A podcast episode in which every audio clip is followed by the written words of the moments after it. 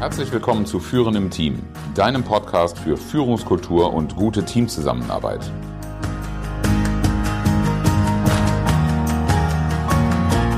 Mein Name ist Oliver Bayer. Ich helfe Teams, ihre Zusammenarbeit zu stärken und Erfolge zu feiern, ohne Verantwortung abzuschieben.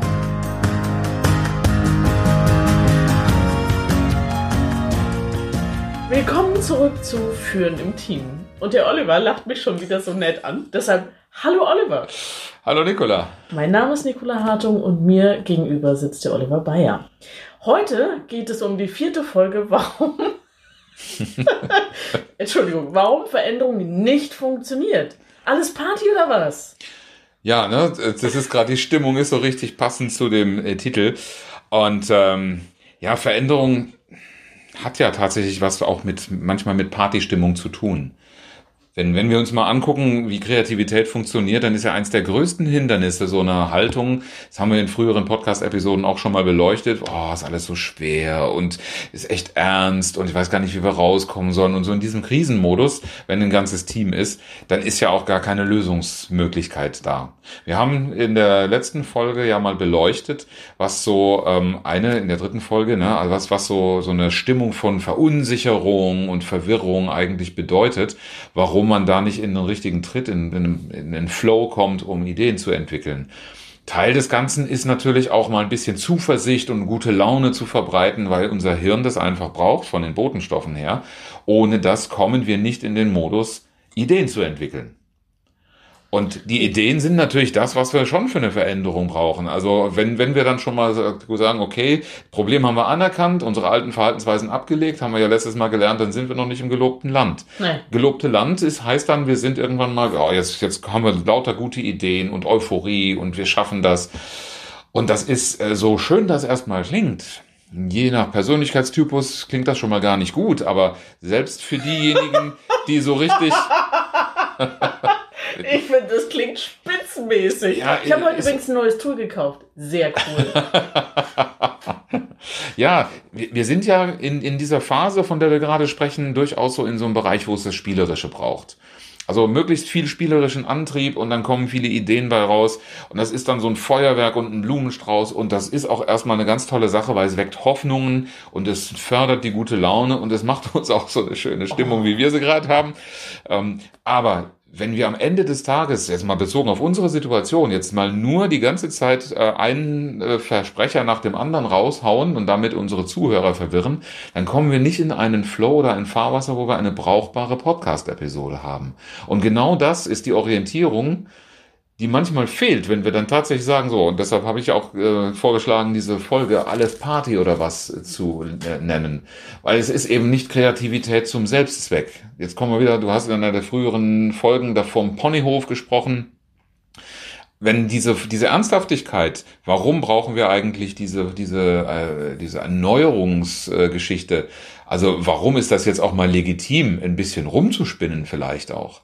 Äh, wenn wir das aus den Augen verlieren, dann könnte das zum Selbstzweck werden, ja, und dann, dann werden wir von außen nur wie Spinner betrachtet. Alles so schön bunt hier. Genau. Also dieses, dieses Verrückte, was dann manchmal kommt, das wird auch von außen nicht mehr ernst genommen. Also es kostet dann auch Vertrauen. Und ich habe gerade von Persönlichkeitstypen gesprochen. Ähm, es macht schon bei manchen Menschen einen Unterschied, ob es wirklich ernsthaft um Ergebnisse, um belastbare Dinge geht, um Zahlen, Daten, Fakten oder eher um inspirierende Ideen, die gute Gefühle machen, die Spaß machen. Ich bin auch eher von der letzteren Sorte. Aber ich, mir ist auch klar, dass dieser Spaß irgendwie finanziert werden muss. Und äh, das ist am Ende des Tages von der Verwurzelung her für mich auch nachvollziehbar, warum jemand, der da mehr Wert drauf legt, ein höheres Sicherheitsbedürfnis hat als ich, da auch diese, diese ähm, Orientierung braucht.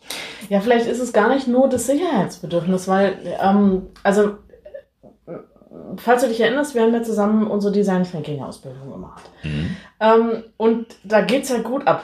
Ja, da ist auch Party, da werden in gerade kreativen ähm, Phasen äh, wird auch mal laut Musik angemacht. Oh ja.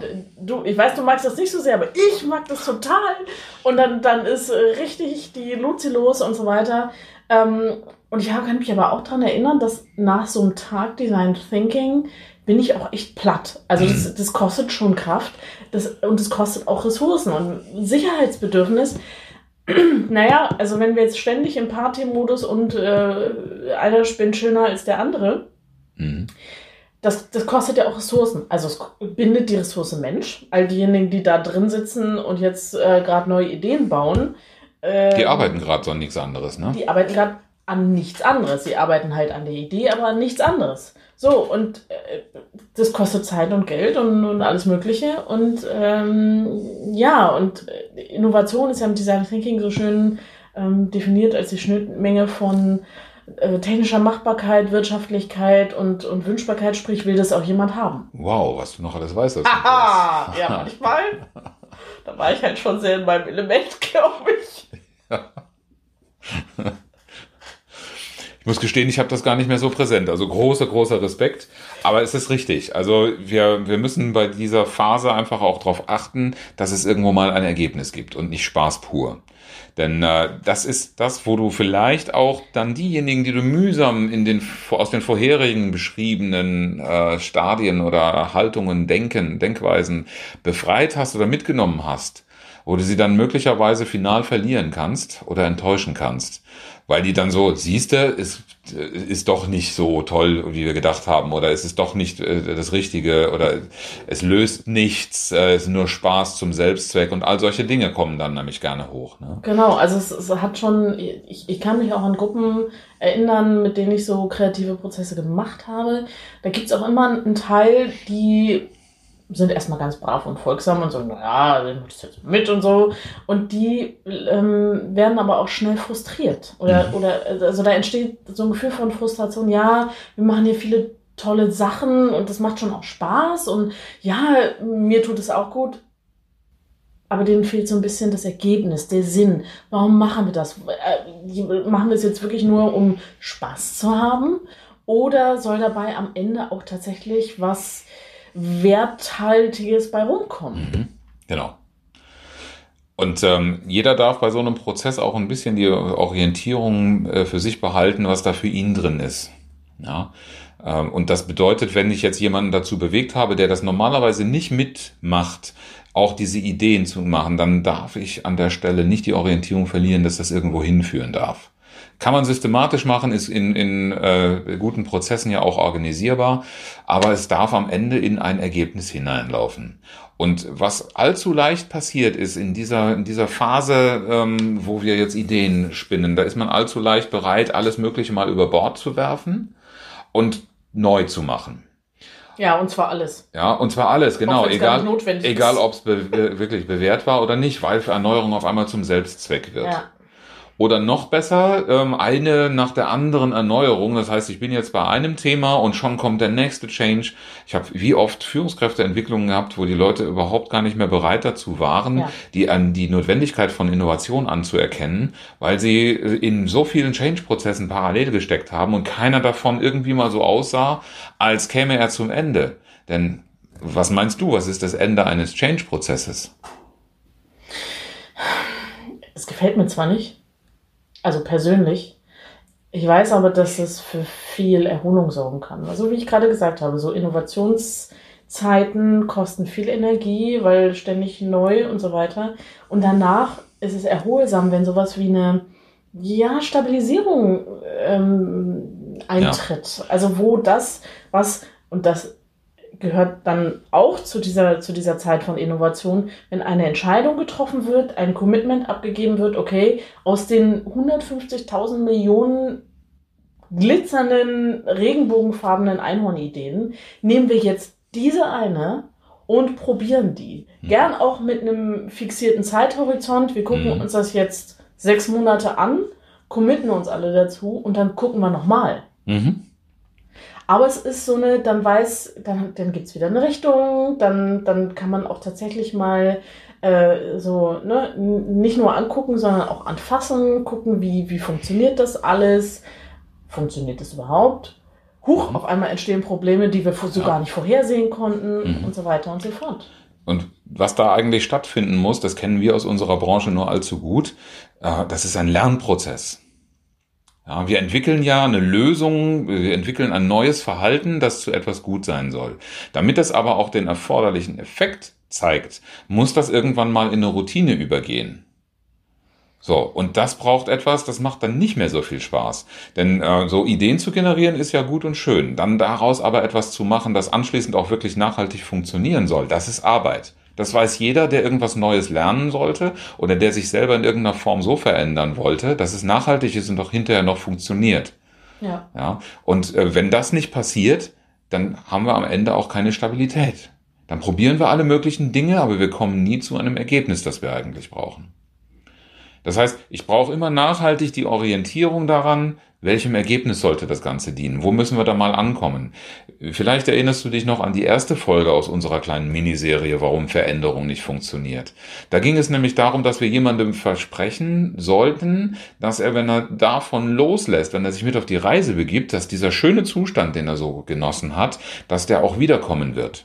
Der kommt Ja. aber nicht einfach nur von einer guten Idee, sondern da müssen wir wirklich diesen Lernprozess und damit auch mal so ein bisschen was Unangenehmes vielleicht mal durchmachen, denn ähm, es gibt nichts Schwierigeres als Veränderung, das weiß jeder für sich alleine. Und wenn wir das jetzt in der Organisation hinbringen wollen, dann dürfen wir anerkennen, dass das ein viel höherer Schwierigkeitsgrad ist, weil alle Beteiligten gerade darum ringen. Und dazu gehört eben auch nicht nur das lustige Rumspielen, alles Party oder was, sondern auch nimm an, dass das Ganze mit Arbeit strukturiert, kontrolliert in eine Stabilität überführt werden darf. Auch wenn das nicht mehr das gelobte, lustige Land ist. Ich wollte gerade sagen, das, das klingt jetzt so ein bisschen so, als ähm, kommt nach der Party der Kater, aber ganz so ist es doch nicht, oder? Nein, nein, es geht nicht um den, den Kater. Der Kater, wenn ich bei dem Bild bleibe, der würde ja sozusagen die Bezahlung für den Spaß bedeuten. Ja. Ähm, nein, den Spaß den, den, zu haben, dafür muss ich nicht bezahlen. Das ist ein notwendiges Ding, vielleicht auch für diejenigen, die nicht so spaßorientiert sind, ein notwendiges Übel.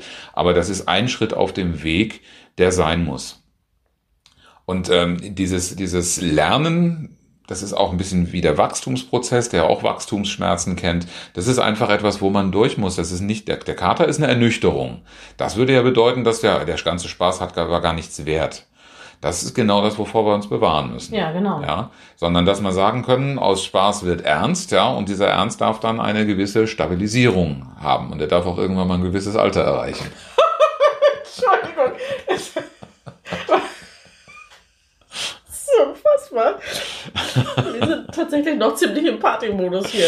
Ja, völlig in Ordnung. Da darf am Ende einfach ein seriöses Ergebnis stehen. Und das ist übrigens auch etwas, was ich den allzu leistungsverliebten Managern ganz gerne mitgebe.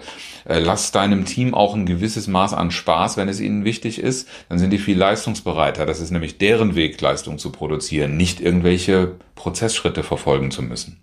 Ja. Und jetzt bist du gerade schon beim, bei der Führungskraft. Ähm, Mhm. Wir waren schon bei dem Punkt vorhin oder wir sind schon dran vorbeigekommen, äh, Entscheidungen treffen und Commitment einholen. Ähm, wenn ich jetzt als Führungskraft jemand bin, also tatsächlich ich, Nicola, ich fühle mich ja sehr wohl in diesem, jo, wir probieren mal alles aus und hier noch, noch Alles so schön bunt hier, ne? Ja, genau. Und, äh, schick und dann tatsächlich zu sagen, okay, ich, mh, ich entscheide mich jetzt aus den wahnsinnig tollen, vielen Möglichkeiten für diese eine. Heißt ja, ich entscheide mich für das eine. Das heißt, ich kann die anderen alle zumindest jetzt nicht machen. Genau. Und diese, dieses Gefühl von, oh, schneide ich mir da nicht was ab und äh, ist das nicht ein Riesen, äh, treffe ich die richtige Entscheidung? Mhm. Ist ja was, was mh, oft dafür sorgt, dass Teams zum Beispiel nicht aus dieser Innovations- und Spielfreude rauskommen, Ja. weil sich keiner traut, eine Entscheidung zu treffen. Ne, weil sie dann vielleicht im Zweifel sogar in der Endlosschleife drin bleiben, ja, weil äh, da ist jetzt zum Beispiel auch noch mal Perfektionismus, was, äh, was mit Oh, ja. reinspielen Oh, könnte, oh, oh. ja. Ähm, nein, da braucht es tatsächlich einen Mut äh, dazu und auch ein bewusstes Treffen von Entscheidungen. Und auch da, wir hatten es schon ein paar Mal im Laufe des Prozesses, eine gewisse Vorbereitung ist immer ganz gut. Ich sollte zu Beginn eines solchen Prozesses ja klar das Problem benannt haben und dann auch natürlich die Kriterien, die die Lösung erfüllt haben Oh, muss. ja, ja, Ja. Lösungskriterien. Und äh, das ist übrigens etwas, was wir in der, in der Phase, die wir in der letzten Folge besprochen haben, brauchen. Das ist ja das, was Orientierung gibt. Worum Mhm. geht's? Was müssen wir erreichen? Wohin wollen wir? Das sind diese Elemente, die uns in eine gut, äh, gute Orientierung in diese Erneuerungsphase bringen. Und dann aber ja, äh, eine Entscheidung zu treffen, dazu da, sollte ich die Entscheidung einfach nicht zu groß machen, sondern sie in einem verantwortbaren Rahmen treffen, etablieren und dann mal gucken, was dabei rauskommt. Weil was, du hast den Begriff richtig benutzt im Zusammenhang mit einer Entscheidung. Wer kann denn vorher sagen, ob eine Entscheidung richtig ist? Das kann überhaupt niemand. Das behaupten immer alle.